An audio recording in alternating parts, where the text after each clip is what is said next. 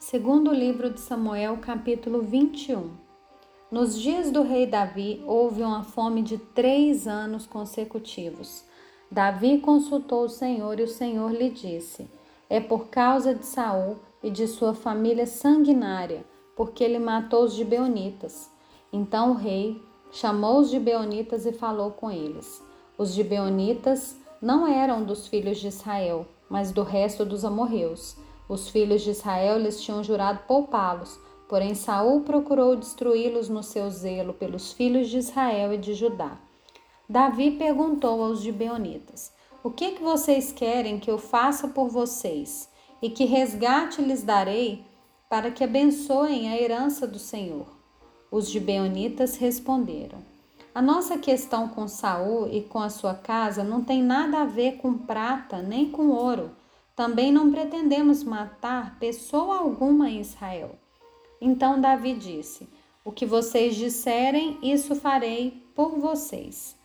Eles responderam ao rei: Quanto ao homem que nos destruiu e procurou que fôssemos exterminados, sem que pudéssemos subsistir dentro das fronteiras de Israel, que nos sejam dados sete homens dos seus descendentes, para que enforquemos diante do Senhor em Gibeá de Saul, o eleito do Senhor.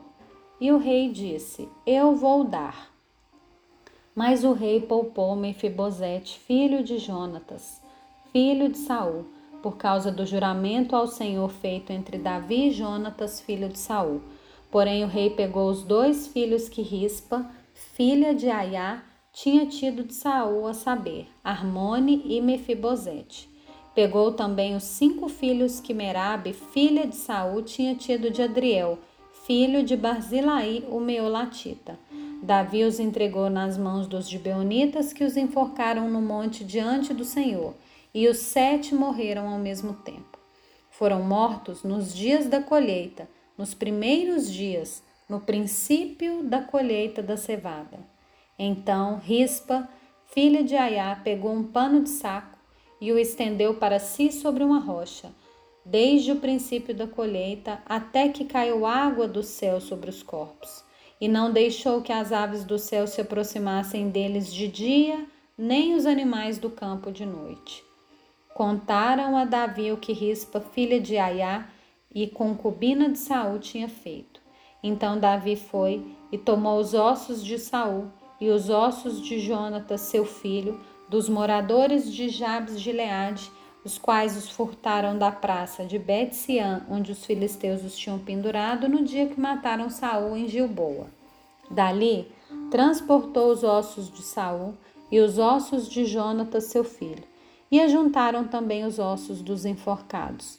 Sepultaram os ossos de Saul e de Jonatas, seu filho, na terra de Benjamim, em Zela, no túmulo de Quis, seu pai Fizeram tudo o que o rei havia ordenado, e depois disso, Deus se tornou favorável para com a terra. De novo, os filisteus fizeram guerra contra Israel. Davi foi com seus soldados e lutaram contra os filisteus. E Davi ficou muito cansado. Isbibenode descendia de gigantes.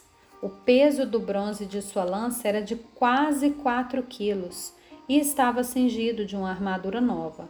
Esse diz que mataria Davi. Porém, Abisai, filho de Zeruia, socorreu Davi, atacou o filisteu e o matou. Então os homens de Davi lhe juraram, dizendo: Nunca mais o Senhor sairá conosco à batalha, para que a lâmpada de Israel não se apague. E depois disso houve ainda em Gobe outra batalha contra os filisteus.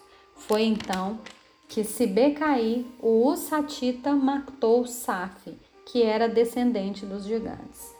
E houve ainda em Gobe outra batalha contra os filisteus, e Elanã, filho de Jaré Orejinho Belemita, matou Golias, o geteu, cuja lança tinha haste como eixo de tecelão. E houve ainda outra batalha em Gate. Ali havia um homem de grande estatura que tinha seis dedos em cada mão e em cada pé, vinte e quatro ao todo, e também esse descendia dos gigantes.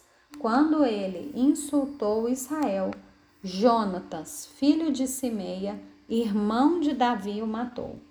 Esses quatro eram descendentes dos gigantes em Gate e foram mortos por Davi e seus soldados.